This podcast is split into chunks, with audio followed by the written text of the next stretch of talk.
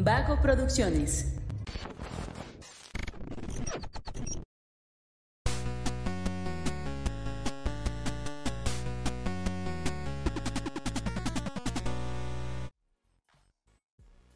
Pues.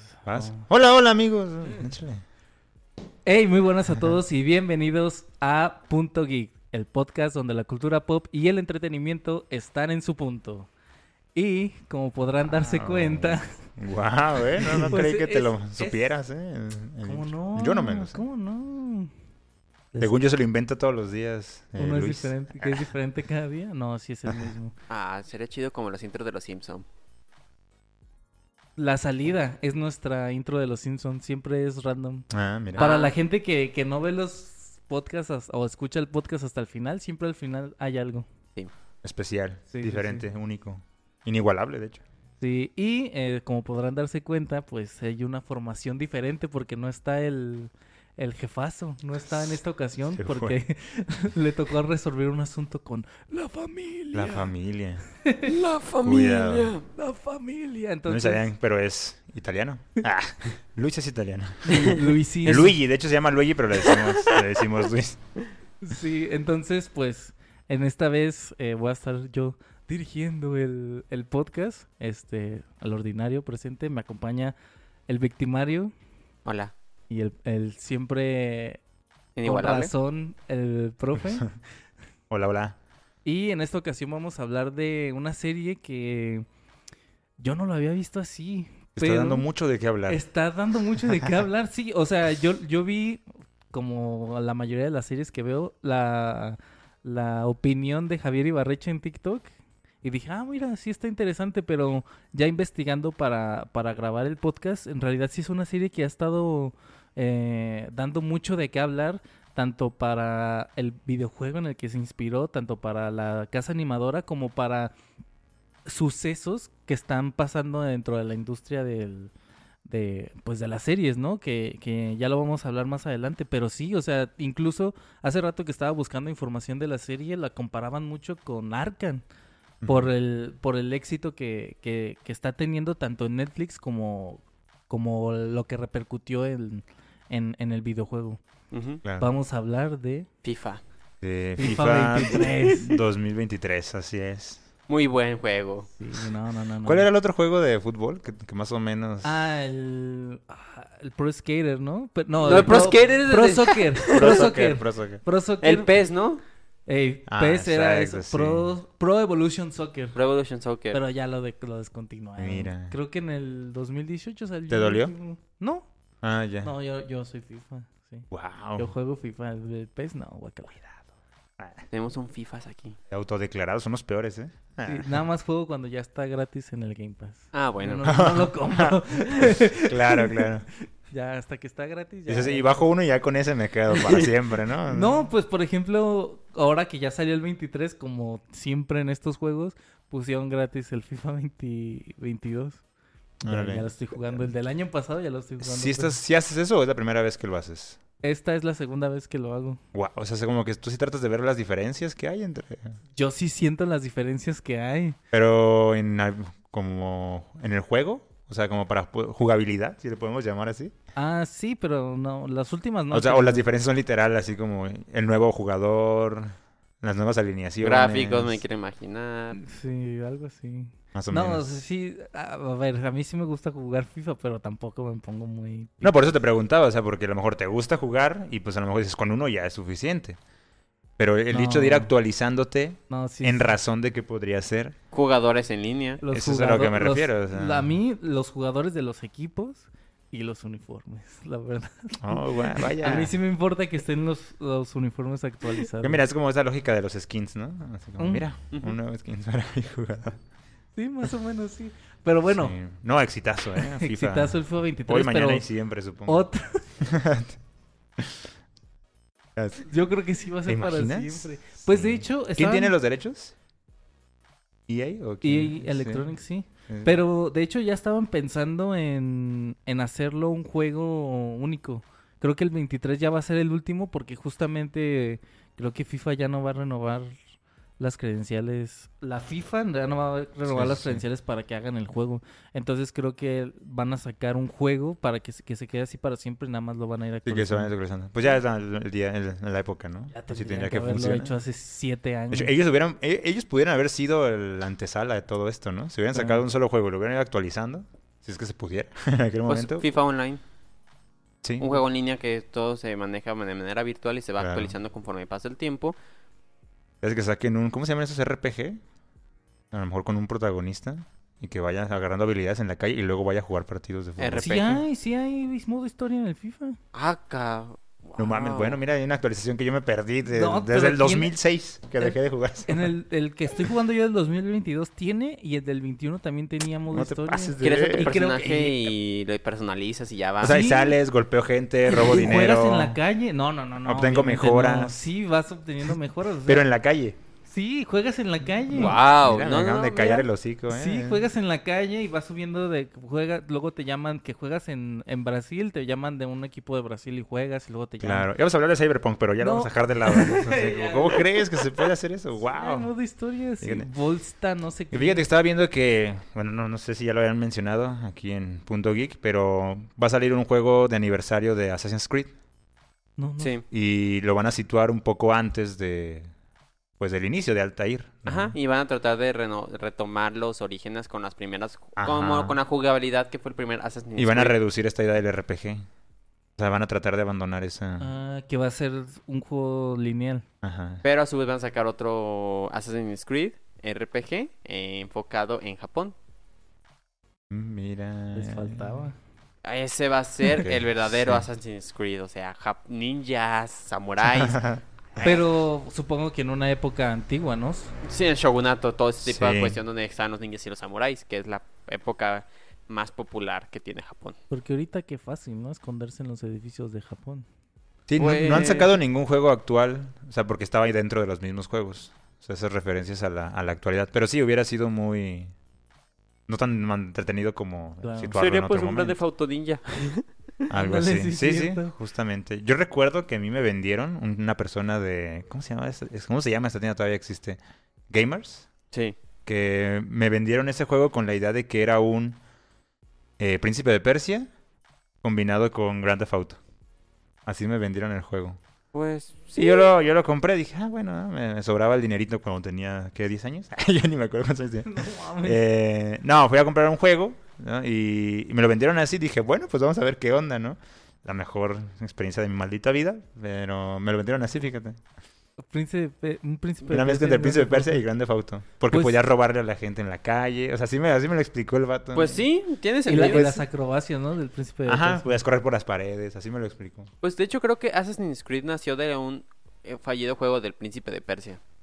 Eh, Están desarrollándolo, no estaba funcionando, les gustó lo mismo que ocurrió con Resident Evil 4 y Devil May Cry. Devil May Cry nació de un proyecto de Resident Evil 4.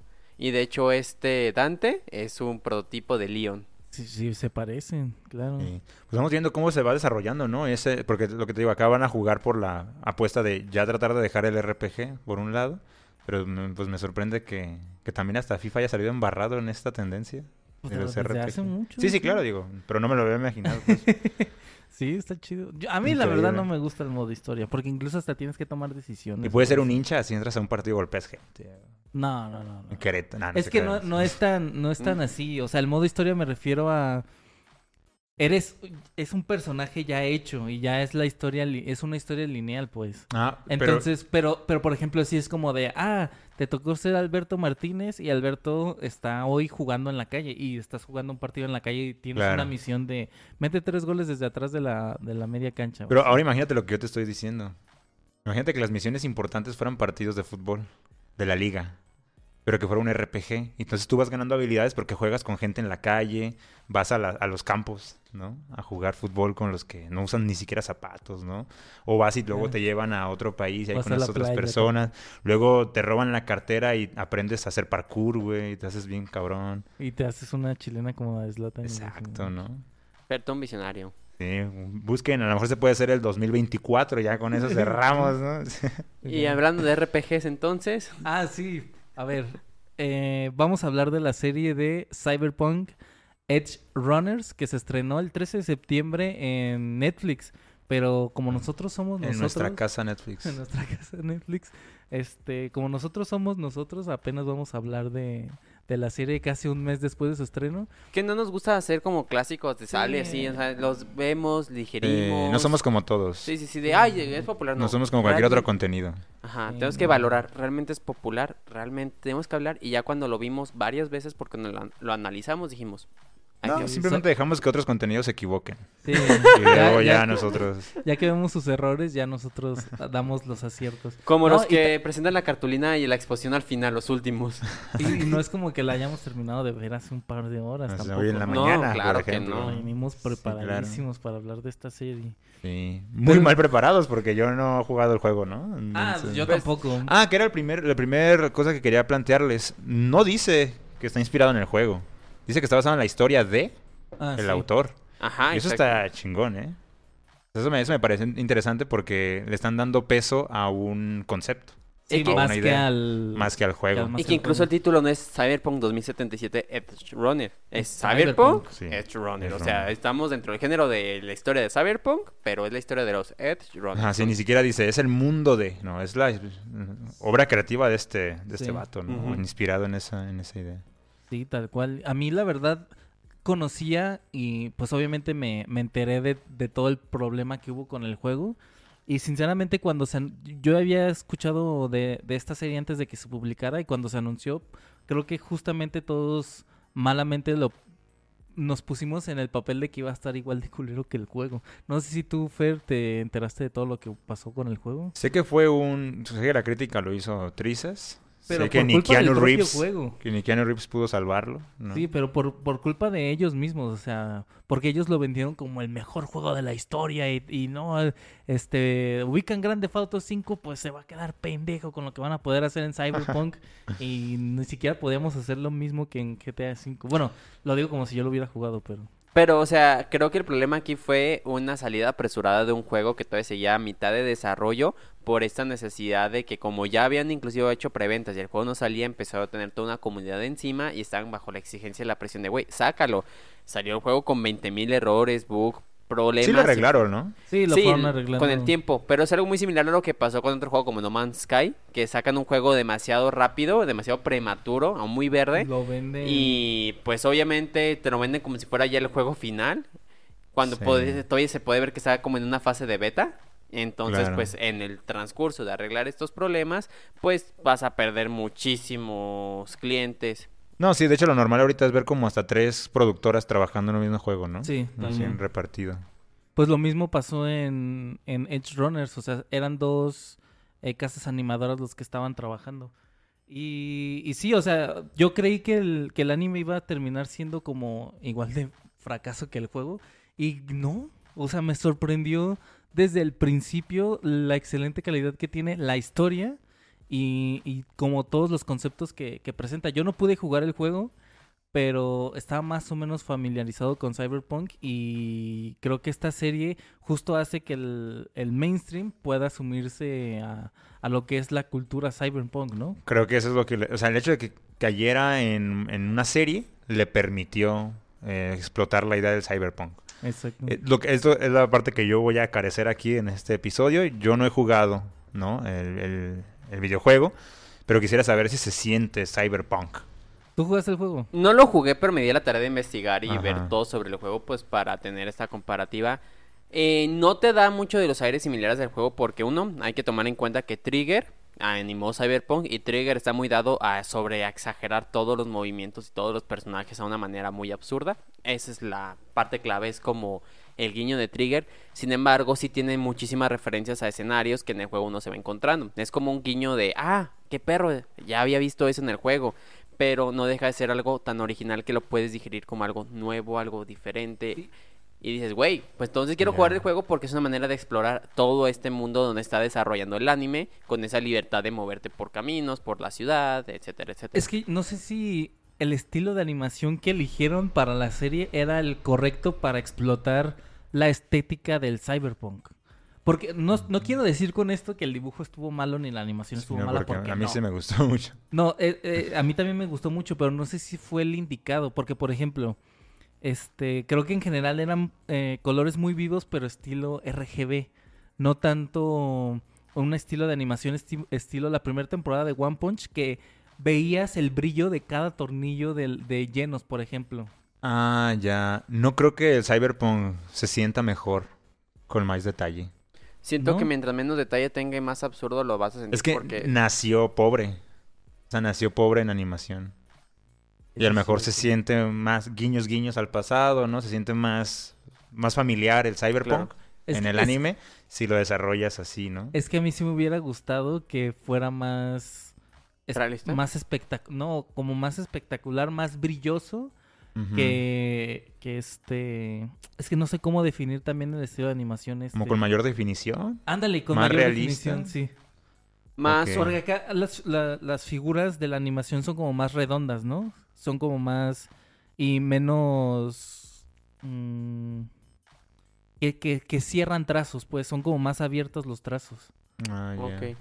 Más, eh, sí, es que realmente Trigger y esta casa animadora lo hacen más caricaturesco, se podría decir la palabra. Trigger es de Devilman, ¿no? ¿Verdad? Porque también tiene... Ah, que sí, creo que sí, Trigger también lo maneja Devilman, manejó un capítulo especial de Star Wars de los cortos que hicieron, el que se ve de que es El el, de el de los gemelos, ajá, de Star Wars Vision, el de los gemelos, es por Trigger, eh, Tengen Toppa Gurren Lagann es de Trigger, Kill eh, Kill, ¿no? Kill la Kill es de Trigger, entonces es un muy dado de ellos hacer esa cuestión de movimientos exagerados y surrealistas. Digo, a mí por eso me gusta mucho Ah. esta casa, pero a lo mejor pudieron haber optado por algo muy similar con Ghost in the Shield, de haber tomado un dibujo similar a esto, pero creo que también el objetivo era marcar la diferencia al videojuego, que fuera algo que se supiera único, original. Claro, es que yo siento que fue eso, ¿no? Como que sacarlo de- del videojuego completamente. Creo que es una idea eh, buena porque entonces ya puedes diferenciar el producto, ¿no? Uno de otro. Pero también siento que es que lo hicieron anime. Y no puedes hacer un anime de Cyberpunk si perdiendo la conexión con tus antecedentes. Claro. Entonces, tus antecedentes chidos, pues son que, ¿80s? Sí. Estamos hablando de un estilo de animación, de Alita definición. Angel, está Akira, está Ghost in the Shell. Ghost in the Shield, que son como de esos. Creo que Proxy Ergo era de otros animes también clásicos que están dentro de este Cyberpunk. Ándale, sí. Entonces- Ah, sí. Uf, uf, uf. Ergo Proxy, ¿no? Ergo Proxy. se llama. Ergo Proxy, Ah, sí. Se tuve Un mucho- flashback. Sí, un flashback bien cabrón. Sí, entonces creo Ya iba que. a cantar la, el opening ahorita. Que, que también la canta de Ergo Proxy, justamente, ¿no es Franz Ferdinand? No, no, no. Sí, es una banda japonesa, aunque está en inglés, ¿eh? Es ¿Qué- que yo había escuchado que Franz Ferdinand había sacado un opening para otro anime aparte de este. Can- ¿Cómo iba la canción? No me acuerdo. Bueno, no voy a cantar en este episodio. o sea, ser para un especial. Pero sí, o sea, tenemos un antecedente obviamente con esta parte, pero digo, creo que este fue una ah, muy bien atinado porque lo volvió tan visualmente enriquecedor que tal vez para los que también no están muy familiarizados este tipo de estilo o ese tipo de anime, lo puedes disfrutar porque es visualmente chido, o sea, realmente te detalla Sí. mucho, ilumina, te atrapa desde el primer capítulo por toda esa parte tan exagerada, tan surrealista que es como, tal vez no eres muy fan del cyberpunk, pero te gusta este tipo de historia, cómo se está desarrollando. No, y- Aunque, aunque tienes razón en señalar que no, no le dan mucha. No le dan mucho tiempo en cámara a los detalles. O sea, bueno, a, a la. Pues sí, al ambiente. Al Al ambiente, tecnológico. Ajá, exacto. Eh, que en otras películas como Blade Runner, por ejemplo, era en- de, de escena de transición a transición, a ver los espectaculares, ver las cosas que iban pasando, ver precisamente el futuro. ¿no? Y acá sí, ¿no? Como que se centran más en los personajes. Y de hecho, como que much- much- hay muchos, muchas cosas que no son tan el en el futuro, ¿no? Digo, la guarida de, de estos chicos era una cochera y que tenías que subir la, la cortina así como, como lo hacemos ahorita. Entonces, yo creo que sí desaprovecharon mucho el, el, el hecho de darnos más vistazos al, a los escenarios que, que tenían, ¿no? Pero también, por ejemplo, la escena esta de la luna, la, pri- la primer cita que tienen Lucy y David, es espe- está espectacularmente bien animada. heridas abiertas. O sea, está espectacularmente bien animada y no, no tiene ningún pero que ponerle. Tanto en dirección Sí. como en, en dibujo y, y, y animación está perfecta. No, sí, yo creo que sí hubo un trabajo de producción bien cuidado, o sea, Sí. con mucha atención. Que creo que debo decir que hay un capítulo específico que es el de Maine, cuando se ve loco que ahí el dibujo cambió completamente el estilo y lo volvió como más serio, si te fijas hasta la cara y todo el cuerpo. Justo yo iba a señalar que en ese episodio la cara de David se me hace hasta mayor Sí, de la edad que tenía. Sí, sí, sí. Ah, mira, si no lo había interpretado de esa manera. Que justamente en ese capítulo se ve como que el dibujo cambia muchísimo y te digo, o sea, la cara de Maine, cómo está dibujado, cómo está estructurado, deja ser aparte como anime y se ve un poquito más realista, más Sí, sí, detallado cierto. completamente. Y de hecho le quitan los lentes, ¿no? Justamente Sí. para poder ver sus ojos. De psicópata. Que es uno de los capítulos que más. Digo, verga. Ya, ya quieren que vayamos con sus capítulos favoritos. Ese fue tu favorito.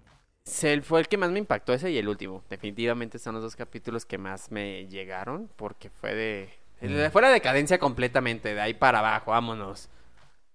Y yo creo que también estaría... Es que son los como los picos, ¿no? De, de acción dentro de los episodios, pero también al mismo tiempo lo, lo emocional. Yo sí nada más quisiera como caracterizar el cyberpunk, ¿no? O sea, la idea esta de... Es una exageración, o sea, llevar a las últimas consecuencias la condición de la sociedad, Que es esta cuestión de la sexualidad, la violencia y la tecnología. ¿Te fijas? Dentro del siglo XX llevado a sus máximas consecuencias. Entonces, eh, sigue estando el factor humano ahí. Porque en, en todo momento aparece la idea de la esperanza, del amor, del arrepentimiento, ¿no? Por más que lo lleves a sus consecuencias últimas, siguen estando presentes esos elementos. Y siento que en los últimos episodios, por lo menos en los, en los últimos dos, o en el último, puedes ver todo esto en un maldito remolino que no para, no para, no para, no para. Entonces, cuando parece que ya está todo tranquilo, de repente vuelve a aparecer y me atrapó ese completamente. O sea, me emocioné más en los últimos. O sea, como si estaba explotando ya todo y deseoso yo de ver ese cierre. Yo quería ver un cierre simple, sencillo y creo que sí me lo dieron. O sea, tú con el final sí te quedabas. Es que yo no veo, no veo que, se, que se acabe de otra manera, a menos que quieras hacer 400 mil temporadas más Claro, con el mismo claro. personaje, ¿no? Sin embargo, a mí me gustó mucho el final porque creo que al final te demuestran que todas las acciones, toda esta parte de cadencia humana tiene una consecuencia y que no hay final feliz. Y es que realmente las acciones que nos- de este David lo iban a conducir, no podía, realmente te pones a evaluar todo lo que hizo. Él no se merecía un final feliz, por más que no empatizara, Claro, él no merecía un final feliz porque no fue una persona buena. Claro, sí es cierto. Sí, sí, sí. No hay manera de justificar las personas. Ahí estaba planteándome una idea que, que había leído hace poquito en un, un texto eh, del viejo Marco Aurelio. Ese mismo Marco Aurelio de Gladiador. Eh, pero en la vida real, pues, o sea, en lo que escribió en la vida real, donde él hablaba de que dos tesis principales. El ser humano, por más mal que haga, no deja de ser humano. Y el ser humano actúa por imitación. Entonces, siempre y cuando el ser humano viva violencia, tenga una vida desgraciada, va a ejercer violencia. Y si tiene una vida agradable, va a ser agradable con los demás. Entonces, bajo esas dos ideas, pues como nunca dejamos de ser humanos, siempre tenemos la posibilidad de actuar bien, ¿no? Y de actuar mal. Depende de la vida que te rodee. Pero ahí podríamos agregar algo que Marco Aurelio no menciona, ¿no? Eso no quiere decir que dejas de tener responsabilidad de tus acciones Claro. y precisa- o un sentido de obligación. Creo que por eso David al- eh, hasta el último momento sigue sintiendo culpa, arrepentimiento de lo que hizo, porque a pesar de que ahora sea un cyberpunk, ¿no? Pues no quiere decir que, que actúe por hacer el mal. Sigue teniendo esta idea de quizás no debí matar a esa mujer que era idéntica a mi madre.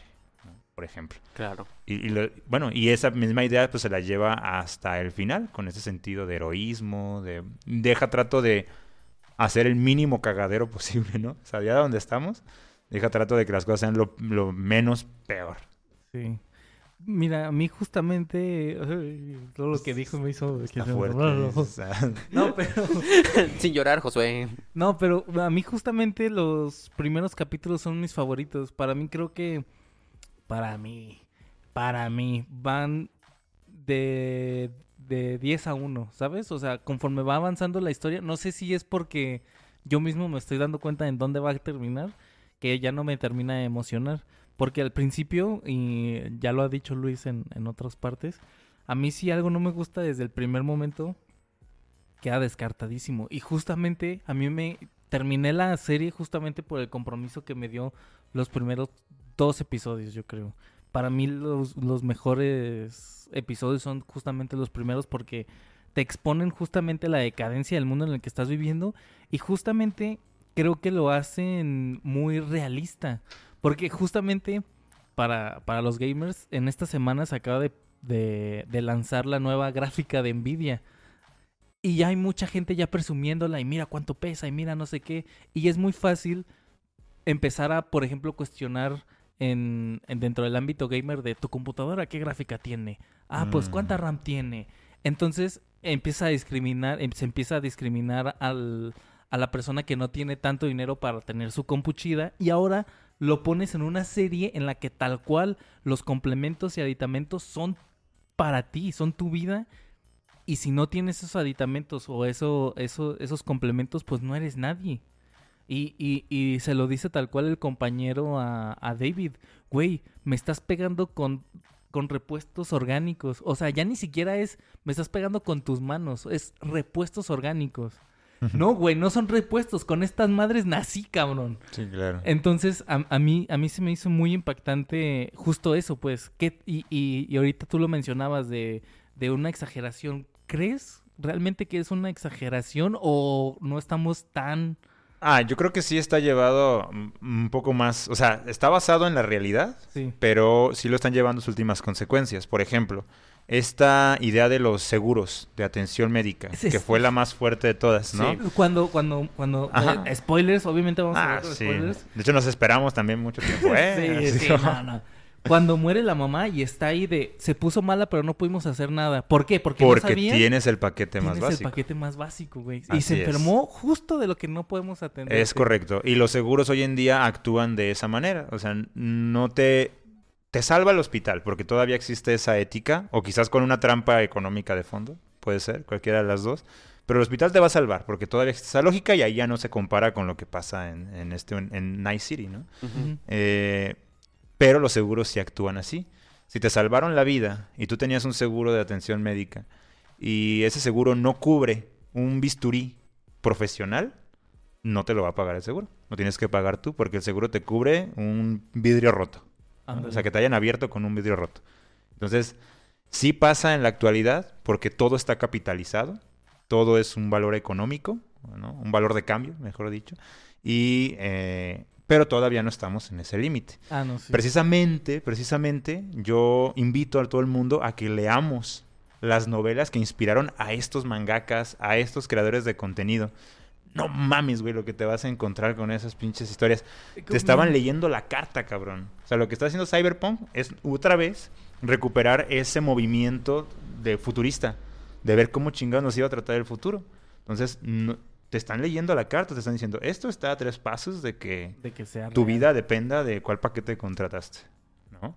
Entonces sí creo que es realista, pero no deja de ser una visión apocalíptica del futuro, ¿no? Sí, es distópica, se, creo que se le considera la palabra. Eh, futuro distópico. Sí, sí, es sí. que no. Es no que- sé. Sí, porque sí es un intento de utopía, ¿no? Estamos creando toda esta tecnología para que todos vivan más, para que todos sean mejores, para que todos seamos más chingones.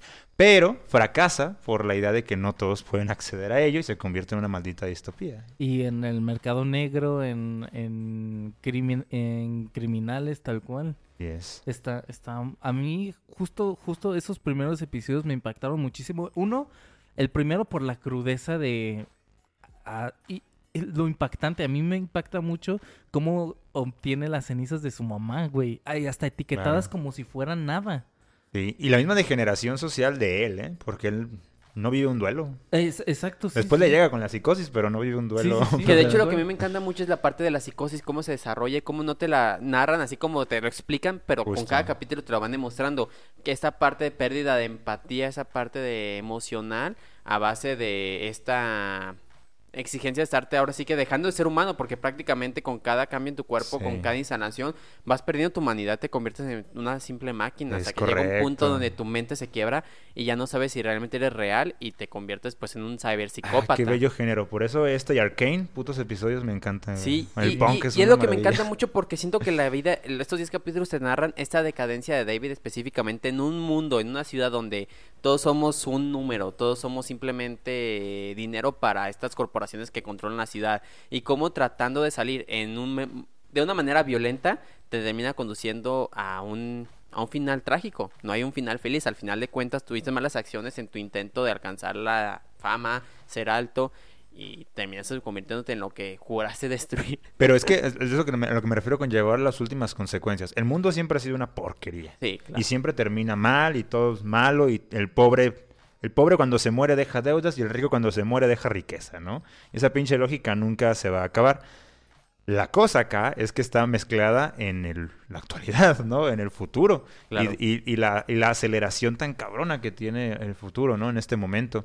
Que es, eh, te cremamos a tu mamá en una máquina de expendedora de refrescos, güey. Sí, Es una cual. máquina expendedora de cenizas, ¿no? Sí, de, de cremación. Y, y, me imagino que ni siquiera fue barato. Era, era el paquete barato de cremación. Claro. Y estoy completamente seguro, seguro que ni siquiera era barato. No, y, la, y cómo nos destrozaron el corazón, güey, de que la mamá estaba en el mercado negro, estaba trabajando hasta morirse para que el morro estuviera en la maldita escuela. Sí, exacto. O sea, no puede ser más realista, nada más que pues traías... Pues hay computadoras en lentes, ¿no? Esa es como la, la diferencia. Es que es lo, es lo interesante de estas, de estas propuestas, que es recubrir con fantasía lo que es completamente real, Sí. pero con esta, con esta idea de ya está pasando, o sea, ya está empezando. Güey, ¿a poco? Bueno, al menos yo sí me sentí identificado con David cuando llega con sus gafas truqueadas. Güey, yo me sentí así cuando llegaba con mis copias a la universidad, güey. Todos con su güey. libro, bueno, obviamente fui a escuela pública, ¿verdad? Sí, fuiste con el Greñas, güey, ya di la verdad. Sí, el Fuiste con el Greñas. Todos, todos fuimos, hasta yo fui con el Greñas, estaba en otro centro universitario, imagínate. Sí, entonces, pero es... que es ya falleció en paz descanse el Greñas. Ah, Por si alguien lo ubica, ¿no? Un saludo. Un saludo. Máximo al respeto a- Greñas, al sí, Greñas. Greña. Pero sí, o sea, ¿cómo, cómo, ¿cómo te sentías llegando con tus copias y, y que hubiera vatos con el libro original y mira, eh, no tiene subrayado el medio libro, güey, sí, sí Ah, se ve bien. Y estás justificando. O sea, es, es una manera de explicar eh, el punk, pues. O sea, eh, el punk siempre es la gente marginada. Sí. La gente marginada es la gente rebelde, la gente. Contra el sistema. Violenta, ¿no? Sí, pues precisamente punk, ¿no? Sí. Eh, los que están mal, pues, y los que tienen que estar abajo, ¿sabes? Otra película muy buena que habla sobre eso es, se me olvida siempre, pero es una joyita, es la de El Demoledor, con eh, Sylvester Stallone, Sandra Bullock. no la he visto. No, mam- no, ustedes sí la han visto. Véanla.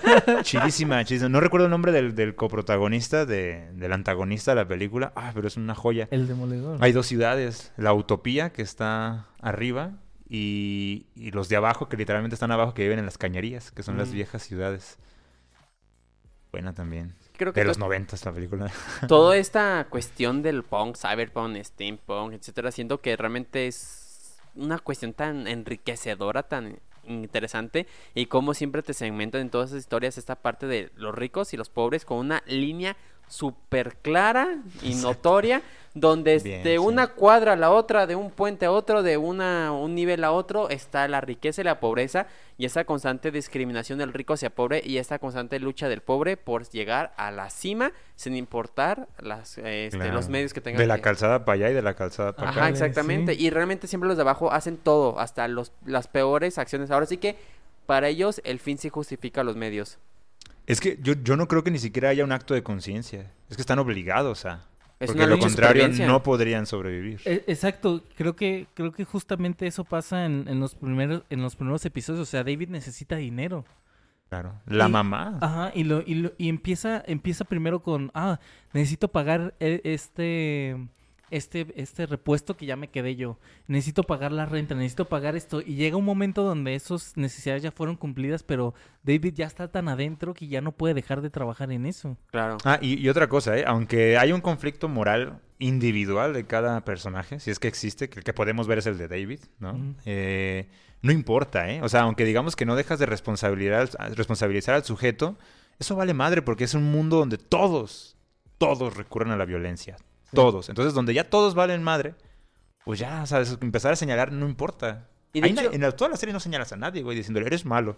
No, en realidad Jamás, no. güey. No, Sí, no, no, no, no. no. Y es un buen punto lo que acabas de decir porque ahí la violencia es el pan de cada día es donde, y es lo que te platicaba fuera de cámaras, en este mundo Night City, porque me puse pues obviamente a hacer la, mi tarea de investigación, ahí con mis apuntes, es una ciudad donde las corporaciones contratan a estos güeyes como a Faraday para que ellos contraten a las bandas para que hagan los trabajos sucios de las, que las corporaciones... Ajá, que las corporaciones no quieren hacer para no manchar su nombre, no porque sean buenos, sino porque, ay, es que yo soy chingón, ¿cómo yo voy a quedar manchado? Déjame contratar a ese güey para que contrate a este otro para que haga mi trabajo sucio y yo gane. Entonces, es una cuestión donde de esta misma manera esta ciudad se alimenta. y fluye y crece en este mundo de destrucción y violencia y crimen. Y hasta ellos mismos dicen los de este Arasaka. Ah, estos nunca van a ser perros bu- buscando las obras que nosotros las corporaciones les dejamos. O sea, cómo hasta ellos mismas saben cómo controlar la ciudad. Y, a- y hablando de, de corporaciones, yo pensé que la gran villana iba a ser la aseguradora, que no me acuerdo cómo se llama. Tuman. Ese para mí es el villano. Los de Trauma. Trauma, eso, trauma. T- que, tiene, Truman. que tiene un cómic, por cierto, que estaba ahí checando. Sí, ¿Cómo sí, sí, hay un cómic, por si lo quieren. Estaba yo viendo varias imágenes y todo.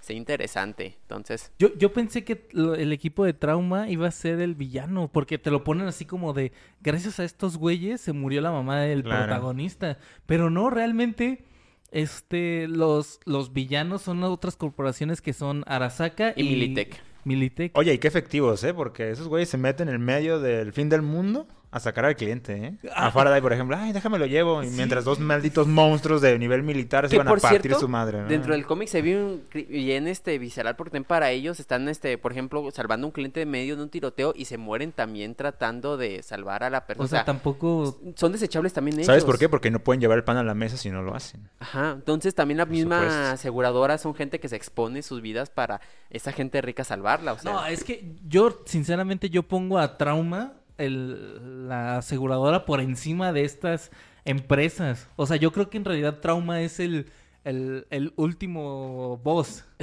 O sea, creo que realmente Sí, estuvo pues ve cuánta bien. gente se muere, ¿no?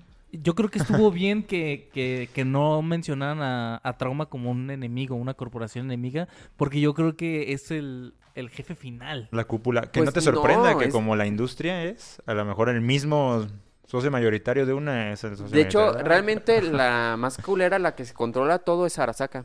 Arasaka tiene el control completo de la ciudad. Arasaka, Arasaka es prácticamente el cerebro de la ciudad. Todo lo que pasa en la ciudad es porque Arasaka lo Y el que quiere ascender es Miltech, ¿no? ¿Cómo se llama? Militech es la compañía que está peleando contra Arasaka Ajá. porque es una lucha por controlar Night City. Que ahorita que estabas hablando de Faradax, Faraday. Faraday. Faraday, Hijo de puta. En, ¿ustedes vieron? Nombre de negocios. ¿La vieron en japonés? Sí, en japonés. ¿Japonés? Es la voz de Kakashi en japonés. Mira, qué Yo- bueno que le dieron trabajo. Oye, hijo de tu madre. No, pues está bien, ¿no? Espera, no sé tú, No, pero yo, yo la reconocí y dije, Kakashi. ¿Cómo crees? No, no, yo no lo caché. Yo tampoco. No, yo sí. Sí. ha de haber hecho una modificación en la voz. Ah, claro. No, sí, casi no se le nota. De hecho, yo lo noté porque hay una parte donde grita y no está a cuadro. Sí, porque ya ves que hay unos actores que le han prestado su voz original a, a sus personajes y luego ya la vas cachando en el resto de las producciones, pero acá sí no, no la caché. Sí, no, de hecho, yo lo escuché porque gritó y no estaba a cuadro. Dije, ah, es Kakashi, pero no sé quién habló. Y ya después en los demás capítulos dije, ah, mira, es ese güey el que es la voz Oh, de Kakashi. wow, Pero buen pinche, dato. pinche Faraday, neta, le tengo un odio. Pero fíjate, es que te, te trataron de demostrar, te mostraron ahí efectivamente cómo él solo era un nivel. Ándale. De hecho, se, se te derrumba todo, ¿no? Porque eso sí te dieron una experiencia de videojuego. Dices, ese güey es el siguiente villano, ¿no? Ese es, hay que detenerlo. Y de repente en un, epi- un simple episodio, unos minutos te dicen, güey, yo le trabajo a... Otros que ni las caras les Y- veo, y ¿no? A empezar- ¿no? empezaron así, empiezas con Lucy, de, oh, Lucy es una chingona. Y luego empiezas con Main, no mames, Main. Y luego empiezas con Ajá. Faraday. Y luego Faraday es otro y así, sí, tal Sí, cual. sí, sí, así. Fíjate, a mí me recordó un, un poema de José Emilio Pacheco. Que... este, profe. donde José Emilio Pacheco nos recordaba, ¿no? José- bueno, lo voy a, lo voy a parafrasear. Decía Pa- Pacheco, no mames, güey, todos sabemos para quién trabajamos. Estoy ma- manejando una máquina de escribir de tal marca, con mi Coca-Cola a un lado, con... eh, porque voy a mandar esta carta a tal instituto.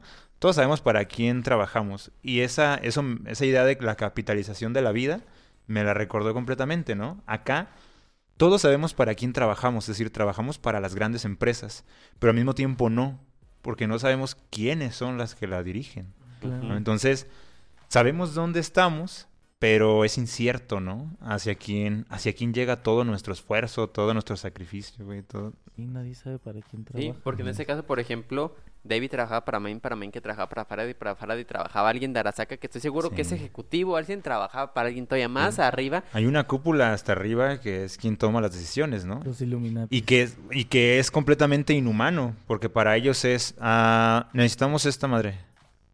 Y ya que los demás se encarguen, ¿no? Y pues pendejo el que no lo haga, ¿no? Lo desechamos. Sí, pero probablemente el de hasta arriba no tiene ni idea quién es David, güey. No tiene ni idea de quién es la gente que se está muriendo, ¿no? Ni siquiera el sicario este súper avanzado, ¿no? ¿El Que Smasher? es- Adam Smasher no, si saben quién es. Adam Smasher es como... Ah, el- bueno. Es el, sí, es, sí, Adam Smasher es el sicario personal, es el que dicen, cuando es un sí. cagadero, manda ese cabrón para que lo A él sí solucione. lo, sí lo invitan a la cena de Navidad, ¿no? Sí, sí, Bienvenido, sí. señor Adam. Porque Adam Smasher es una leyenda, es una persona, es el único que no ha entendido la ciberpsicosis y donde prácticamente ya es un robot. Y cuando Claro. literalmente hay un cagadero que el güey del güey del güey del güey hizo, manda ese pendejo para que lo arregle. Que sí, me, que sí me gustó la idea de que no nos dijeran nada. Este güey llegó y hizo su Sí, chamba, ¿no? Ya sí, estuvo. sí. Que tiene mucha relevancia en el juego, o sea, en el juego Ah, Smasher imagino, es el boss claro. final y pero o sea, es cuando dicen, güey, si te topas con Adam Smasher, tú mejor ya rezale a la que le tengas que rezar porque ni te vas a salvar. Y esa parte de que en segundos al David, a este personaje que nos construyen tan elevado, hasta con el Sandevista, de no, sí, ya, cuando o sea, te, en ese último capítulo te muestran con su exoesqueleto acá súper poderosísimo y dices, no, ese güey se va a madrear a todos. Y que llega el otro y nomás le rompe y ya como, Ahora, estaría ¿Ves? interesante ver, ver- yo, yo no lo sé esto, pero a lo mejor ustedes saben. ¿Él es alguien que es contratado o lo hizo la empresa? Es un ex militar que trabaja ya para la empresa, pero es contratado por la empresa. Pero todas las actualizaciones es O sea, proporcionado ¿su equipo por la lo empresa. compra él o lo...? de Arasaka todo. Y el exoesqueleto Ah. era en base para él. O sea, es. Todos sabemos para quién trabajamos ya, ¿eh? Ajá, o sea, ese, ese güey es como el as, el super soldado. Pues que es un arma de la empresa. o Ajá, sea, es un arma personal y que más poderosa de todas. en el organigrama está como asesor. Claro, Está así, eh, direc- directores y, y un radito así. Ajá, Y si te- asesor. Como una, ex- una excepción ahí. una- Ah. Asistente del director. Y el vato. Y si te fijas, el problema. Sonriendo, en la ¿verdad? foto así como... y el problema que no podían hacer ni siquiera todos los de Militech, el güey así. O sea, así Sí, en claro. breve, en breve. Ah, Simón, ya, órale, papita, ni me durase. Que es precisamente porque les interesaba a David. Porque además de Adam Smasher, era él el que podría tener Sí, esa capacidad Tenía de... una tolerancia, ¿no? No, que, no, era- no era como Smasher, pero sí tenía una tolerancia muy alta a Sí, la que, pero que podría equipararlo, ¿no? Que podía tomar todas estas actualizaciones y las podría resistir, ¿no? Pero Sí, al final de cuentas fue un humano más y pues Sí, se lo sí, terminó. claro, claramente. Sí, ¿no? que, que- que había muchas recomendaciones, ¿no? O sea, por ejemplo, el tratamiento que les daban era déjate una semana sin, sin tanto cromo. Bueno, así lo traducían en la página pirata donde No, vi sí, la serie. fue igual, fue el cromo. Ah, ok, muy bien, qué bueno. Que fíjate, yo me sentí tranquilo, ¿eh? Porque dije, estoy viendo una serie punk de manera punk, ¿no? ya si fuera cualquier otra serie ya no lo vería yo. Pero te sentiste respetando ya el... Sí, de hecho yo dije, ¿contrato ahorita a Netflix? Dije, no, es una serie punk. Voy a lo ser tengo punk. que ver de manera punk y ahorita me cae, ¿no? El Adam. Te, te pusiste peroles y Smasher. Te peinaste muy caro Sí. también. Es que esa es la, la otra cuestión. Otra, otra referencia de películas de Warriors, que es como Oh, el no. referente del punk, ¿no? Eh, que la película está cuestionable, pero es de culto. Esa es punk, ¿no? Eh, chamarrita de mezclilla, todo esto. Y el cyberpunk se caracteriza por otro tipo de estética, ¿no?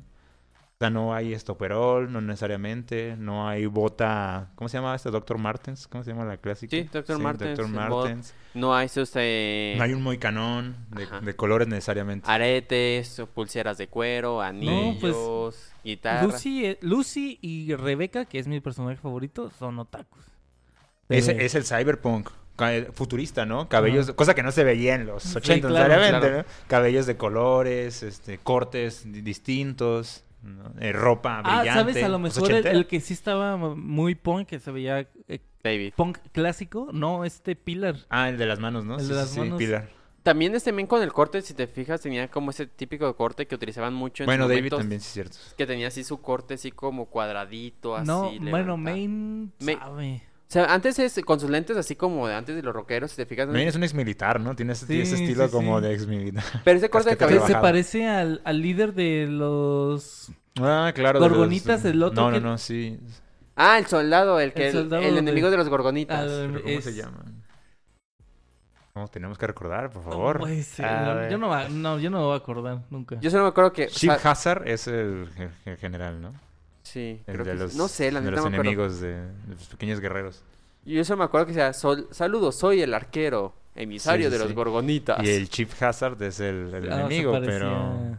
Ah, Ay, güey. Oh, bueno, fallamos. Ah, fracasamos. No puedo fracasar. No puedo fracasar. Hora de ver otra vez la película. Pollito sí, también. sí, pero Sí, o sea, la estética de, de los personajes estuvo, está, está, está muy, muy chida. ¿Y ustedes creen que sí es justo comparar Cyberpunk... Ah, Comando Edge- Elite, perdón. Comando Elite. Sí, sí. ¿Ustedes creen que sí es justo comparar eh, Cyberpunk Edge Runners con Arkane? Yo creo que debemos de plantearnos lo que comentamos fuera de cámara, ¿no? Que esto es una tendencia. O sea, se está haciendo la tendencia de tomar un videojuego, convertirlo en una serie con una lógica de inspirarse en el mundo de, Claro. ¿no? Eh, hicieron exactamente lo mismo, contratar a una banda norteamericana o por lo menos eh, música anglo, angloparlante, ¿no? Eh, de la actualidad, rock necesariamente. El punk es rock. Sí. ¿no? Ahí no pueden fallar, ¿no? Aunque sea muy actual, sería muy trágico que no lo hicieran así. En ese sentido lo podemos comparar completamente. Y claro, ¿no? Por el género, que es lo que está pegando, el punk. En Arkane tuvimos steampunk y acá tenemos claramente, bueno, cyberpunk. ¿no? Cyberpunk. Sí. Sí. ¿Tú crees que sí es Cyberpunk? Ah, Yo digo que sí, ¿no? De hecho, precisamente estábamos viendo los niños, ¿no? Bla- Blade Runner, Sí. Dios mío, ¿no? Eh, y Ghost in the Shell, Y ahí está, ¿no? Y Akira, por supuesto. Ya te dije Alita Angel. Sea, pero me refiero que, que, que lo pudimos ver en la serie, ¿no? O sea, lo Pues veíamos y decimos, ah, mira. Pues esto te digo que es- también Alita, si los que han visto la- el manga y todo eso, también tienen esa Ah, cuestión ¿sí? de las habilidades de que a Alita te le enseñan una cuchilla Ah, bueno, en el sí, brazo en, y todo. en Ah, Alita claro. tienen esa parte de partes modificadas. ¿Y si es punk, Sí, Alita? Cyberpunk. Sí. Ok. No sé si Yo no la he visto, Cyberpunk- por eso me atrevo a preguntar. Es Cyberpunk. Esa cuestión de visión futurista donde los No sé humanos si Pero es una, una ciudad violenta. violenta Sí. completamente. Ah, entonces sí. Totalmente, sí. Y está. Es el- que eso el es lo necesario, ¿no? Que haya una decadencia. Si los no militares, los que viven arriba, los de abajo, que si quieren llegar arriba tienen que tener en torneos donde se matan entre ellos. Ah, ¿eh? Entonces, totalmente. Cyberpunk. Sí. Sí. no hay pierde. Pues mira, ahí todos esos, esos guiños. Oye, pero qué violenta la gente. ¿Te das Pues- cuenta? O sea, no, no, no quiero esos futuros. O sea, Ahora, que ese futuro está... Cuando haces una animación de algo, pues está claramente romantizado, ¿no? O sea, el hecho de que se plantee, aunque sea dos años en el futuro, ¿no? Algo que todavía no habíamos visto, lo hace más sencillo de asimilar. La violencia de hoy en día eh, te hace vomitar, ¿no? Claro. O sea, la, la, la comparativa, o sea, ahí puedes decir, ¡ay, qué violento está todo eso! Pero la violencia de ahorita yo siento que está más agresiva, por su factor de ser real. ¿no? Claro. Sí, claro. A mí, a mí, la verdad es que las escenas gore no me impactaron tanto. O sea, sí hay Mm. mucha sangre, sí hay mucho este tema gráfico, Sí. pero realmente a mí me impacta más el- la decadencia de la sociedad Claro. que tal cual lo gore o lo violento que Eso es lo que te iba, lo que iba a comentar. Les estaba yo diciendo, ¿no? Que en el episodio, creo que era el 6, cuando se hace este salto temporal, eh, las, las actualizaciones que tiene Davis me parecieron ya un poco llevadas a satisfacer esta idea de, oh, ha tenido un upgrade impresionante, Sí. ¿no? Y yo dije, oye, como que están buscando este lado de, ahora sí es más fuerte que nunca, ¿no? Algo así. Yo sentí que recuperaron la esencia del Cyberpunk en esos cinco minutitos, la verdad es que me perdieron por muy poco tiempo, ¿no? Cuando ves el cuerpo de frente de, de David, eh, bueno, más bien recordé, no creo que fue más adelante, pero ves que ya no tiene piernas, güey. Cuando, cuando ¿Sabes? se está instalando la nueva prótesis, Ajá. no, ya no tiene piernas, es el puro torso, Entonces ni dije- siquiera brazos tiene. Porque yo siento que un factor muy importante del Cyberpunk es caer en lo grotesco, Sí. ¿no? Y si muestras nada más a un robotzote, pues dices es un robot. Pues te das cuenta que es un vato que ya no tiene extremidades, ¿no? Que está unido a una máquina hecho- y dices, ¿what? ¿No? Eso sí me impactó mucho porque cuando lo veo que hice unido que lo hice, le dijo, ya no te unas. Y cuando yo lo vi que solo esto, dije, güey, pues no sé, creo que ya vuelta atrás también porque si lo instalas, que Mira, es el torso. ¿Recuerdan este juego que es casi idéntico a Halo, que se llama Quake? Sí, de lo vi, Xbox. nunca lo jugué el Quake, pero sí. bueno, sí- si hay alguien ahí que lo ame como yo, eh, no me negarán la referencia, o sea, son casi idéntica la historia de Halo. Bueno, no idéntica, pero muchas cosas muy, muy similares pasan. Hasta hay arañas gigantes. ¿no? Eh, pasa algo así. Hay actualizaciones a los, los soldados. Eh, bueno, hay un soldado que, que cae en una máquina de actualizaciones. Entonces le arrancan extremidades, le ponen, o sea, lo optimizan, pero dejándole el puro torso.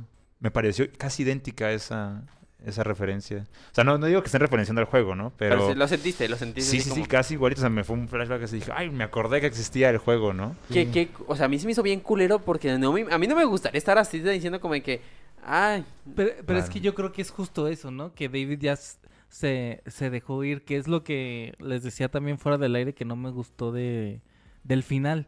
Que hay una, no me acuerdo si es en Harry Potter donde lo dicen, pero hay una gran diferencia entre estar dispuesto a dar tu vida por alguien y perder tu vida por salvar a alguien. Y creo que eso fue lo que pasó este con David, que fue como que ya no vio más alternativas, decidió a este sacrificarse, dar todo lo que tenía con tal de, de salvar a Lucy, cuando realmente tenía otras posibilidades. Yo creo que este también David tenía mucho esto de no perder, ¿sabes? Porque, por ejemplo, creo que hubiera sido muy fácil poder ir con Lucy y escapar, ¿sabes? Y tal vez tener, resultar heridos muy graves, pero poder escapar. Pero no, David siempre tuvo esta idea de llegar, mostrar el poder y luego ya irte muy tranquilo tú aparte, cuando pues había otras otras posibilidades, que creo que es lo que no me gusta de David. Creo que al- alrededor de toda la, la serie te lo muestran, ¿no? Que es una persona que está dispuesta a sacrificar todo, porque incluso cuando se pone el nuevo Sande... Son de vista. Ajá, cuando se lo pone... Digamos de Sandy, ¿no? Que Main le El, dice el, Sandy, va- ¿no? el vato, sí. El El Sandy. vato ya está sangrando y aún así por querer demostrar poder lo sigue y lo sigue usando. Y entonces era, era bastante claro que iba a terminar en esto, ¿no? Se iba a... Poder o aceptación. Porque yo siento, no siento necesariamente que quisiera demostrar que era fuerte. Yo creo que tal cual encontró su hogar. Tu Porque, familia. como decía Jiraya, ¿no? Tu hogar está donde está tu corazón. Entonces, como su corazón estaba con la banda de, de Maine y todos estos, pues a- se asimiló al trabajo, ¿no? Estaba haciendo el trabajo donde encontró una salida, un espacio, un hogar. Yo nunca vi ningún momento que tratara de demostrar su poder, sino que trataba de, bueno, obviamente que trataba de demostrar que podía, pero creo que sí estaba más enfocado en, en la vida de un cyberpunk, ¿no? No tanto como en imponerse a los demás, porque entonces ahí sí podrías encontrar una violencia injustificada, como ir a buscar los problemas y no trabajar, ¿no? No, no, no. Pues es que sí, yo creo que sí los buscaba. Porque por eso mismo al principio le pide tantos trabajos a Main. De ¿y qué más hago? ¿Y qué más hago? Porque, porque era justamente esto. Es que quiero, quiero asimilar el trabajo. Pero es que, que, lo- era más que encajar. Está una Ajá. persona que es huérfana, acaba de perder a su madre, ya Bueno, no va a ir a la escuela, prácticamente está desahuciado y encuentra a alguien con quien encajar, con quien sentirse acorde. Porque la escuela no tiene un solo amigo porque siempre se sentía el marginado, el rechazado, el pobre. Y llega con Maine y ven que lo aceptan, que tiene esa cuestión como que son igual que yo, puedo aportar algo, puedo ser útil para ellos, porque con mi madre nunca fui útil, sino que yo era una carga, quiero estar ahí. Y cuando muere Maine, y Maine le dice sus últimas palabras, sigue corriendo, este güey se toma literalmente el, ah, ten- entonces tengo que reemplazar a Maine, tengo que hacer su sucesor, entonces toma su sueño, toma sus prótesis, sus brazos justamente, y sigue continuando esta idea suya. Ah, o sea, sí se puso las prótesis. sí, por eso tenía que estar más grandote. Sí, ah, yo no, yo no Esos sabía. brazos eran los de Maine, o sea, es la cuestión. Este David se convirtió en el reflejo de Maine y Lucy le dice, veo que sigues haciendo Ajá, los sueños de otras viviendo los personas. sueños de los demás. Entonces, él nunca tuvo como ese objetivo de... Y es- a mí me gustó mucha parte de David porque fue como que, verga, ¿cuánta gente no hace eso de que por cumplir las expectativas y los sueños de los demás, nunca te pones a pensar, pero yo qué quiero hacer de mi vida? Que es lo que Lucy le decía, güey, pues tú qué quieres, no lo que tu mamá quiere. Y esto fue lo que se convirtió en la decadencia. Porque obviamente el güey se pudo haber salido en cualquier momento, tuvo oportunidades, tenía ya dinero, pero no quiso, ya tenía su familia y quería estar ahí. Como diría el tío Airo, ¿quién eres? ¿Y qué es, lo, que, tú quieres? El momento, nomás que no tuvo el momento de hacerse las preguntas, ¿no? Si hubiera tenido el tío Airo, te aseguro que hubiera sido otro pedo, pero... Lo aplastaron. Pero ¿crees, crees que es que no creo que tuviera esa David no creo que tuviera esa persona que lo pudiera aconsejar. No, no, No, no. claro que no. Para nada, no. O sea, y no creo que en, el- en ese mundo haya alguien Y no existe, sí, completamente. Sí, no, no creo que hubiera un este amigo que, oye, güey, le estás cagando, no. Es que no hay lo conciencia moral ahí. A lo mejor su mamá no creen que hubiera podido en algún momento Su mamá lo quería corregir en el sentido de quiero que seas una persona exitosa, que no caigas en este mundo de, de violencia, pero yo no lo vería como un, como que lo está indicando, como que lo está llevando al camino correcto. Lo está llevando a lo que ella cree Que que es el mejor camino para su hijo, pero no que sea lo correcto. Porque lo correcto podría ser salvar a tus amigos, ¿no? Eh, lo correcto podría ser ayudar a los pobres. Ella quería que trabajara en el último piso de, de, de la ser empresa. parte de, Sí. De la corporativa, al final. Una vida sin sufrimiento, pues, Sí. ¿no? De alguna forma. Y no creo que, precisamente creo que es lo que te digo, en este todos son iguales en el sentido de que no hay conciencia moral, pues. Lo que te mueve es a lo mejor sí el amor, pero no un amor con conciencia moral. Entonces, ¿crees que inclusive ese amor está como distorsionado hacia las personas? No es un amor real o puro, sino que es como un tema más como inclusive necesidad. No, yo creo que es un amor puro, pero en un ambiente violento. O sea, por ahora hablando de, de amor. Porque no es amor tan... Bueno, sí fue un, un poco tóxico, la verdad. La re- eh, justo quería hablar de eso, de la relación entre David y... Y Lucy. Pues, podemos hablar de todas las relaciones que hay, porque está David con Lucy, Ajá. está la relación de hermanos de Pilar y Rebeca, está Maine y Dorio, ¿se llama? Dorio. Dorio. También Kiwi. Los nombres están bien chidos. Kiwi con el resto de la pandilla, ¿no? Que al final los traiciona. Sí. Y creo que el que más a mí me impactó y no se tomó mucho en cuenta, pero realmente creo que fue más puro el amor de Rebeca hacia David. Ah, Ah, sí. Realmente siento que fue un amor más puro, Sí, inclusive. El amor no correspondido. Exactamente, No, pero pero que siempre estuvo ahí, inclusive la parte donde David ya está bien, bien Bueno, es que pinche loco. Yo creo que había que tener cuidado porque no sé qué significa eso de amor puro. Porque realmente Profe, ayúdenos- siento a que. Rebeca, a diferencia de mucho de Lucy, sí se preocupaba por David hasta el punto que constantemente trataba de evitar que hiciera su pedo y todo ese tipo de cuestiones. Lucy impulsaba a David en un inicio para que hiciera sus desmadres y al final no, pero nunca realmente fue honesta ante David a las cosas. Si Lucy le hubiera dicho a David, güey, te están buscando por esto, creo que el final hubiera sido muy distinto, pero Rebeca, esta Lucy también fue como de que, ah, voy a hacer mis cosas aparte para protegerte. Y esta Rebeca siempre trató de preocuparse por el David constantemente hasta que, como que, oye, pues no hagas trabajos. También, no mames, deja de utilizarte esa, el Sandevistan porque te está haciendo daño. Y cuando David se ve ya todo loco hasta que la confunde con su mamá, es como que dice, ah, Simón, pues sí, vamos. Sí, no, yo creo que en realidad las dos se preocupaban por él, ¿no? O sea, sí había un nivel de Pues decir... es que, es que "Ay, creo que compa". David daba mucho esta hora de ser un niño que estaba en un mal lugar. Como que no debería de estar ahí. Mm, Como que sí. era, un- era una persona como muy noble, muy buena como para estar en ese ambiente. Y como que David al mismo tiempo se tuvo que forzar a hacer eso. Y creo que él, también la prótesis que se puso le ayudó a hacer eso. Claro. Pero yo creo que era más bien eso, ¿no? Como que daba la imagen de que no está, no debería de estar ahí. Pues sí, aunque yo siento que todos lo respetaron desde el primer momento, es decir, nunca lo vieron como un como alguien fuera de lugar, nunca lo vieron como un extranjero, como hay que salvarlo siempre, ¿no? Creo que el nivel de preocupación era, oye, estás vomitando sangre, compa, ¿no? O sea, deja de usar las, Ya- la- las prótesis. Ya no tomes. Sí, Ya sí, no- sí, ya, ca- casi, esa fue la casi. última Cuba. Que yo siento que, pues más o menos por ahí puede ir esta idea de, del amor, ¿no? No sé si puro o no, pero esta de reconocer al otro y de pensar en el otro, ¿no? Y de, de preocuparse por él, pues, esa, pero reconociendo su valor en sí mismo. Eres David, no eres yo. Por ejemplo, Lucy lo deja muy claro. No tienes que seguir los sueños de nadie más. O sea, lo está considerando como un otro, ¿no? Yo creo que ahí es como la, la expresión de, de amor, ¿no? De preocúpate por ti mismo. ¿no? O sea, de reconocerlo y no tratar de someterlo a lo que ella quiere Claro. o a lo que ella está buscando. Lo mismo, yo creo que se puede ver con la parte de Rebeca, solamente que creo que nos muestran estas dos perspectivas, ¿no? El correspondido y el no correspondido. Claro. Sí, sí me parece. ¿Sabían que Rebeca iba a ser un personaje que iba a ser eliminado? Sí. Pues lo eliminaron. Pero, no- o sea, que no iba a existir en el no iba a anime. existir. Ya sé, sí, sí, sí. Pero no, sí, quedó muy eliminado, o A sea. ver, bórramelo. Pero es el último episodio. Bórrame ese personaje. Sí, yo espero que no haya otra temporada porque... Que debo decir que creo que la muerte de Rebeca fue la más anticlimática que puedes decir de todas. Fue tan... Pues yo creo que sí, es la violencia, ¿no? O sea, es a la que más me gusta porque es la que menos se siente. Por ejemplo, la de su hermano se veía venir porque dije, ese güey está bien loco, lo van a matar por nada y de llevado. La de Dory Main también ahí se veía venir como la... Pero la de Rebeca fue como que ya, se salvaron, ya, ya no, o sea... Y cuando va cayendo Adam Smash y le va disparando fue como de... Fue de, ¿qué Y, y pedo? de hecho hasta lo regresan, ¿no? En, la, en el capítulo. O sea, cae y vuelve a caer para que... Wow, ¿Sí te diste cuenta de lo que acaba de pasar?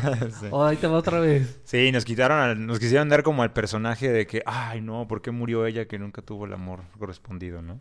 Así como para no- hacerlo un poco más dramático. Yo no me sentí mal por la muerte de Rebeca. Sí No, bueno, en ese mundo lleno de violencia yo también dije, no, pues No, que me van a realmente- morir todos, ¿no? Sí, realmente yo no me sentí mal. Todas las muertes no eran esperadas. Dije, en algún momento alguien... la- Sobre todo en el ambiente que De se hecho, me agradó muchísimo el personaje de Falco.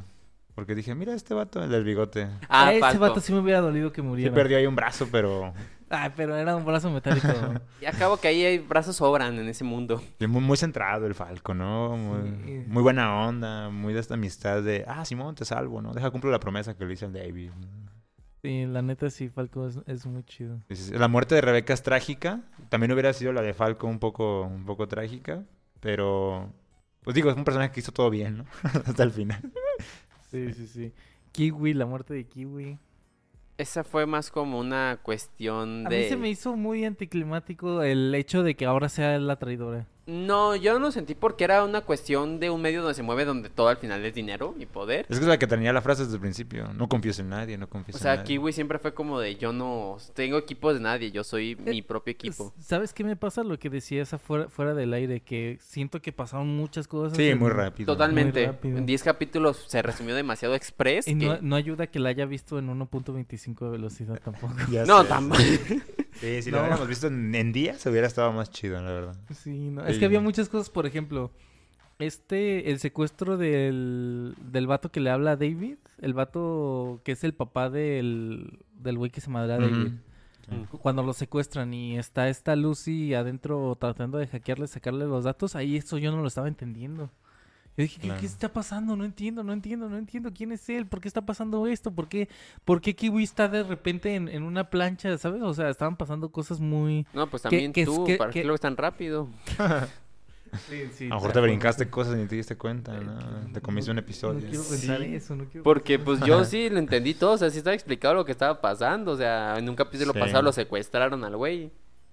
Sí, de hecho tiene todo, el- bueno, de hecho desde el principio, ¿no? Que se dan cuenta de que existe, le reportan a él porque es parte de la empresa. Él es el que se da cuenta de que existe David para la empresa, lo empieza a buscar porque su cuerpo es adecuado.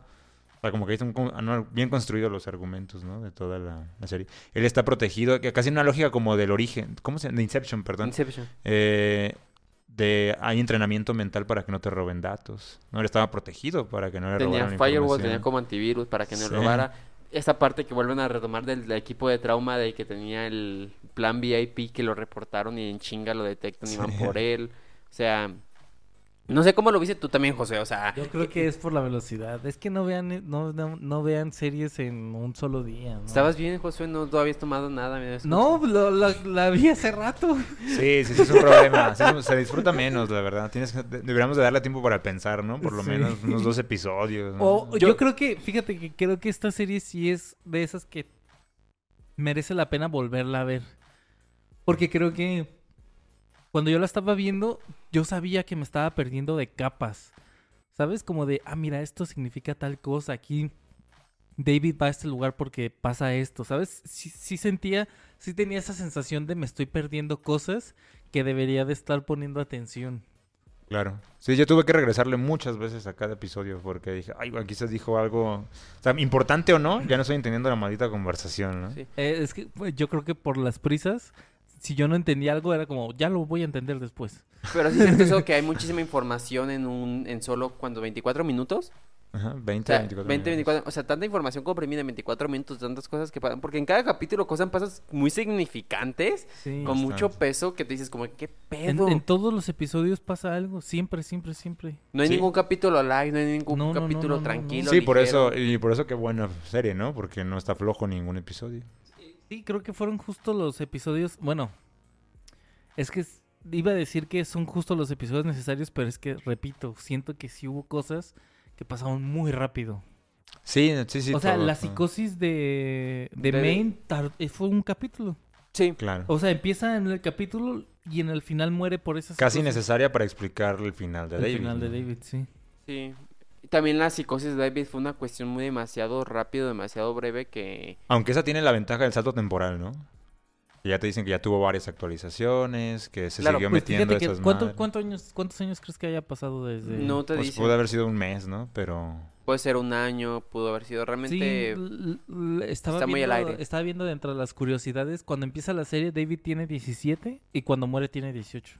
Sí, No, un pues, año, ¿no? un Un, año. añito ahí. prácticamente. Cuando muere, sí, sí muere, sí, sí muere. Sí, claramente se muere. Sí, sí, sí muere. sí Bueno, muere. solo que alguien soporte que le aplasten la cabeza, pero no... Digo, si, to- si tomas la lógica del videojuego como termina, tal vez David pudo haber sobrevivido, pero ya sería meterte más en el pedo del Go-. Al estilo Ghost in the Shell, No, ¿no? como Reiner, ah, Es que de hecho sí, y- Eh, Sí, justamente, eh, a lo mejor es como Ghost in the Shield, en el videojuego, este, Arasaka desarrolla una tecnología que permite transportar tu conciencia en la red, con la Eh. posibilidad de que puedas transportar esa conciencia a un nuevo cuerpo. ¿Arasaka No, sale pero- en Ghost in the Shell también? No, No, no, no, no. no, no, en el videojuego, en el videojuego. Es que en el videojuego te narran que es parte de la trama principal Ah, y el por qué sale Keanu Reeves. que tienen un chip este de los que se ponen, el cual tiene la condición de que transportas tu conciencia. Entonces puedes poner un nuevo cuerpo y como si fuera un software, lo actualizas y ya Sí, pero fue una explosión, ¿no? Sí le disparó en la cara. No, sí le, le disparó y aparte... No, sí. Ay, mira, en el, en el videojuego, el que es de Keanu Reeves se termina no solamente partido a la mitad por Adam Smasher con una escopeta, sino que el lugar donde está explota por una ojiva nuclear. Sí, es que digo, igual el- Entonces, el, te- chip, digo, a lo mejor si te la aplastan, sí puede sobrevivir. Pero si Pero, transportado- si te lo disparan, pues está Pero si ya estás en la subred, que es esa parte del internet. Bueno, si estabas en Wi-Fi, dices Ajá. a huevo. Entonces, pueden o pueden. Si estabas en nube. Que yo espero que no, porque es un muy buen cierre, dándote en cuenta que al final eres Claro. un cyberpunk y tu vida va a terminar como dice Lucy. Un cyberpunk se recuerda cuando muere.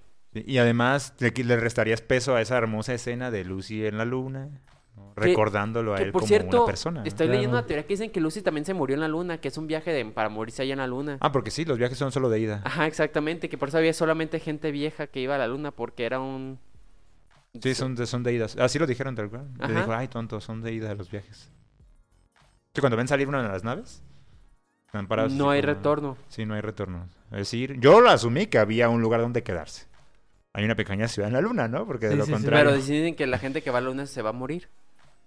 No mames. Entonces Lucy, prácticamente lo que te dan a entender es como esta... Se dejó ir también, Lucy. Pues es que, ¿qué más tenía? Y ahora sí ya no tenía. Perdió nada. todo, perdió todo lo que la mantenía. Es como bello y trágico a la vez esa Sí, parte, es que te digo, como que el- la idea del amor sigue estando muy presente en estas. pero siempre con un final trágico, pero real. Porque a final de cuentas no hay como un final feliz en una situación en la que todos ellos viven donde, ah, vivimos juntos por siempre. Sí. Sí, eh, ju- justo esto Pues es lo no. que lo que lo que quería mencionar o una de las cosas que quería mencionar.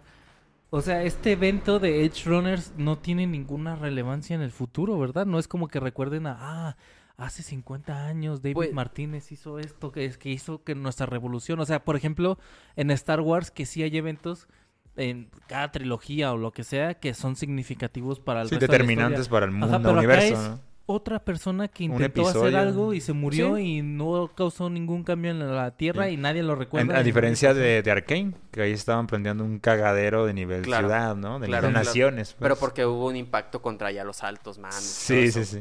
Pero y acá, no, ¿no? Y es lo que dice el doctor, una historia más. O sea, si en el juego te lo mencionan al David, te dan la chaqueta, porque obviamente tenían que también hablar sobre el juego, porque al final es lo que movió a la gente y metieron una actualización. Pero al final de cuentas, una historia más. Otro Cyberpunk que hizo su desmadre y terminó muriendo en la ciudad de Sí. Night City. Que eso me recordó mucho a lo de Blade Runner, ¿no? Que los mismos cyberpersonas, los, los cyber, eh, cyborg, sí, pues tal cual, Sí. eh, se estaban cuestionando su existencia, ¿no? Sí, Ah. mucho de esta, de esta crisis, eso es la, la, la cosa underground y de culto de Blade Runner, ¿no? Que son robots que dicen, ¿qué soy, no? Soy una persona, soy un robot. Con la ¿qué frase, significo?". cuando habla al final con este... Sí, no mames, pinche Eh, historia. sí, sí, cabrón. sí, Pinche buenísimo. diálogo ahí tremendo.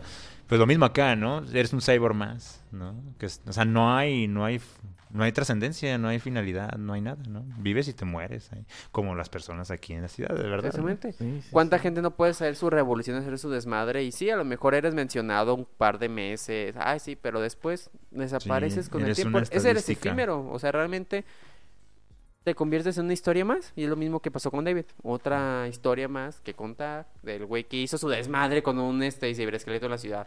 Sí, lo, lo, lo denso que, ¿cómo es? Adam Smasher, que le dice, pudiste haber sido algo entretenido, ¿no? Pudiste. Pero ni siquiera, ni siquiera lo fuiste, ¿no? Fue su casi algo. Eh, es es lo, más, lo más que tenemos nosotros, ¿no? Así como de, ay, pu- pudiste haber sido alguien especial o talentoso.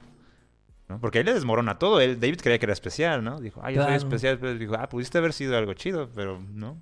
Y aquí lo destruyó, ¿no? Inmediatamente. Pero, o sea, qué, qué joyita esa cuestión de cómo del final eres tan insignificante para todo este esta ciudad. Aunque Es una pues, nada. David logró, sin saberlo propiamente, eh, su finalidad, ¿no? Que pues, es esta idea de salvar a Lucy. Sí, Pues sí, sí es cierto.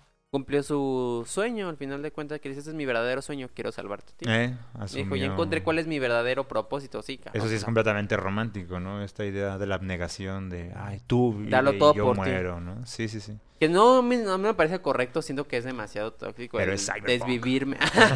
Me desvivo completamente de tú eres mi todo y haré todo por ti. Es como de, ay, güey. Claro, claro, hoy en día diríamos, no, qué, qué tóxico. Y a eso es donde me pregunto yo, ¿no? ¿Este es el despertar de una nueva época punk? Sea, una nueva oleada de contenido, por lo menos. Parece ser que sí, ¿no? Espero que sí, Sí. porque es un... Ay, tiene mucho que Pues es que, es que creo que tiene lógica, ¿no? Ahori- ahorita que está como mucho la crítica social, creo que, que, que está chido justamente ir junto con la tendencia de la crítica, pues vamos a atacarla. Que es lo que mencionábamos, ¿no? O sea, se sale Arkane, sale Cyberpunk, reestrenan eh, Akira, Akira. y estrenan, aunque ya había sido estrenada, eh, Evangelion. Que todos manejan en esta idea, tecno bueno, sí, una, tec- una hipertecnologización de la sociedad con, un mon- con la hiperviolencia, ¿no? Sí, o sea, completamente. Entonces, este año le ha pertenecido a, al punk. Punk. ¿no? Vamos a ver cómo Wow. termina, todavía faltan Bueno, varios no meses. fue de este año, pero... No, no, bueno, claro, pero, Pero es una... Relevancia tiene siguiendo Sí. peso Y ahorita en, Arcane. y en pandemia, o sea, ahí el tiempo se movió un poco más lento, ¿no? Así que- Bueno, sí es cierto, sí es cierto. Sí, sí, Sí, pero bueno, por lo menos hay una tendencia, obviamente en el sector de, de lo geek, ¿no? De, lo, de la tetósfera, Ah. dirían algunos otros creadores de contenido. Eh, pero parece que está No, moviéndose. pues creo que, creo que es un buen camino. O sea, creo que es Sí, Creo que eh, empezar a utilizar estos medios, no solamente para entretener, sino para crear una conciencia social, creo que está... y sería una vanguardia, sería el neopunk, ¿no? Estaríamos encontrándonos en una nueva tendencia de, de creación, de contenido. Que no, que no fue hace mucho, pues. Se abrió mi tercer ojo punk. Pues podemos unirnos a la creación de contenido punk. Pegándole a la gente en la calle, no sé. No, no chida se la crean, cultura no sé. punk. no, no, no, no. Pero está chida la cultura punk por esa cuestión de Sí. esa, par- esa crítica social, esa crítica al capitalismo y a las corporaciones y a este tema de, ah, el rico es más rico y se va a hacer no más rico.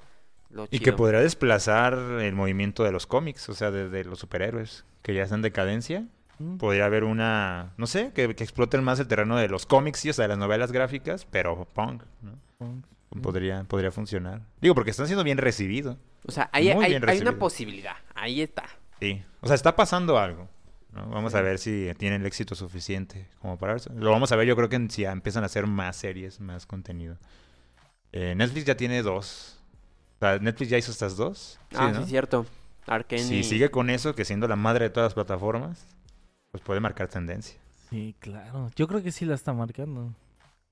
Esperemos que sí, porque a mí sí me gusta este contenido. Ojalá. Ojalá que sí. Cru- Cruzo los dedos. Pues bueno, ¿quieren agregar alguna otra cosa? Qué buen soundtrack.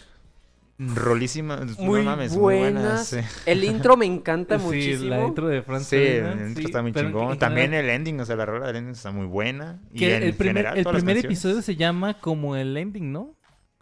Ah, no, estoy seguro. No, No presté atención, la vi tan Sí, rápido. Ya sí, yo de- ¿no? tampoco hecho- presté atención a los títulos. Yo ponía capítulo, órale. No, de hecho, sí tengo entendido que todos los episodios tienen el nombre de una canción. Por ejemplo, el 3 se llama Smooth Criminal. Ah, mira. Y el, el 1 el uno es del ending. No me acuerdo cómo se llama, la verdad. El 2 es el opening, que se llama igual que el opening. El 3 es Smooth Criminal y cada uno va teniendo un nombre Sí, de, de Pero en general yo siento que elegían canciones bien chiditas. Había jazz progresivo, ¿no? Y dices, no mames, está, está muy pasado. está, está muy chido. Pues es que, es que en realidad toda la ambientación, tanto sonido como, como el poco, los pocos escenarios que muestran, estaban bastante bien. La, a mí la casa de David me gustaba mucho cómo se veía. Claro. Sí.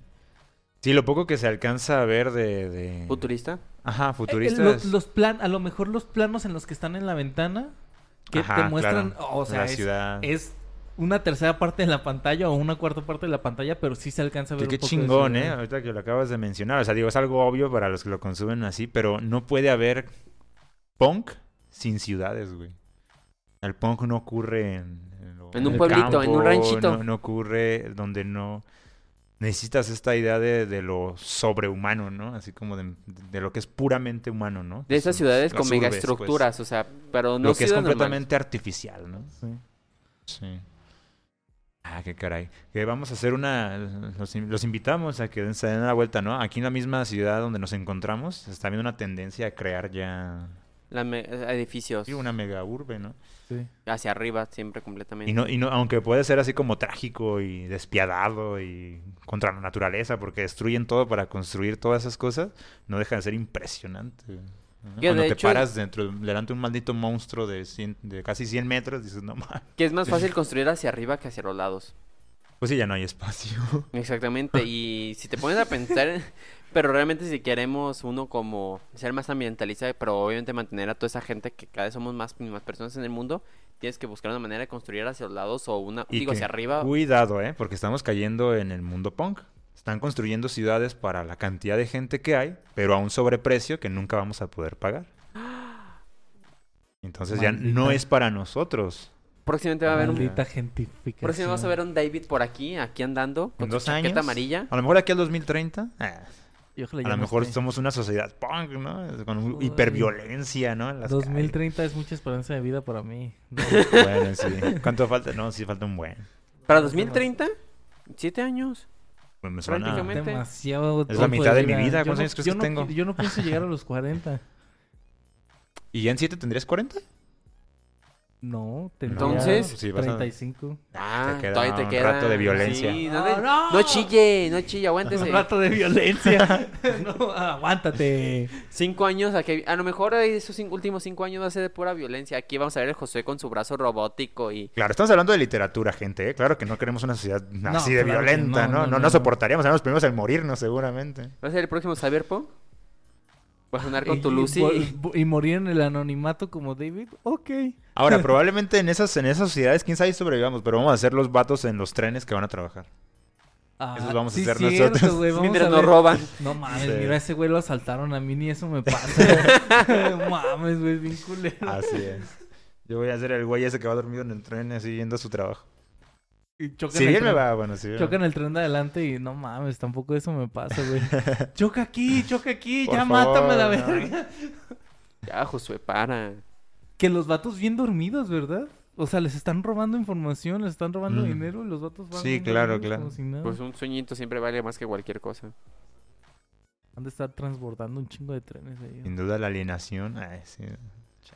Pues eh, Bueno, pues si no hay nada más que agregar, eh, recordamos que nos pueden seguir en nuestras, en nuestras redes sociales como Punto Geek Podcast en Facebook eh, y en YouTube. En Instagram estamos como Punto Geek-podcast. Eh, nos pueden seguir también en TikTok como Punto Geek Podcast. Eh, eh, suscríbanse a nuestro canal de YouTube también. Y este, pues nada, si no hay nada más que agregar, me despido. Yo soy el ordinario. Yo soy Mario López, el victimario. Y yo soy Fernando el profe. Y nos vemos en el siguiente episodio de Punto Geek. Ya con Luis. Bye. ya con el chido. Ya con el chido. Oye, ¿por qué están derretidas? Están derretidas. El calorcito, Sí. ¿no? Nada más hay una. Nuestro patrocinador, Dulces Vero. Dulces Vero. Ay, no, no te conté. ¿Sabes por qué me desperté? Porque tenía toda la cara llena de...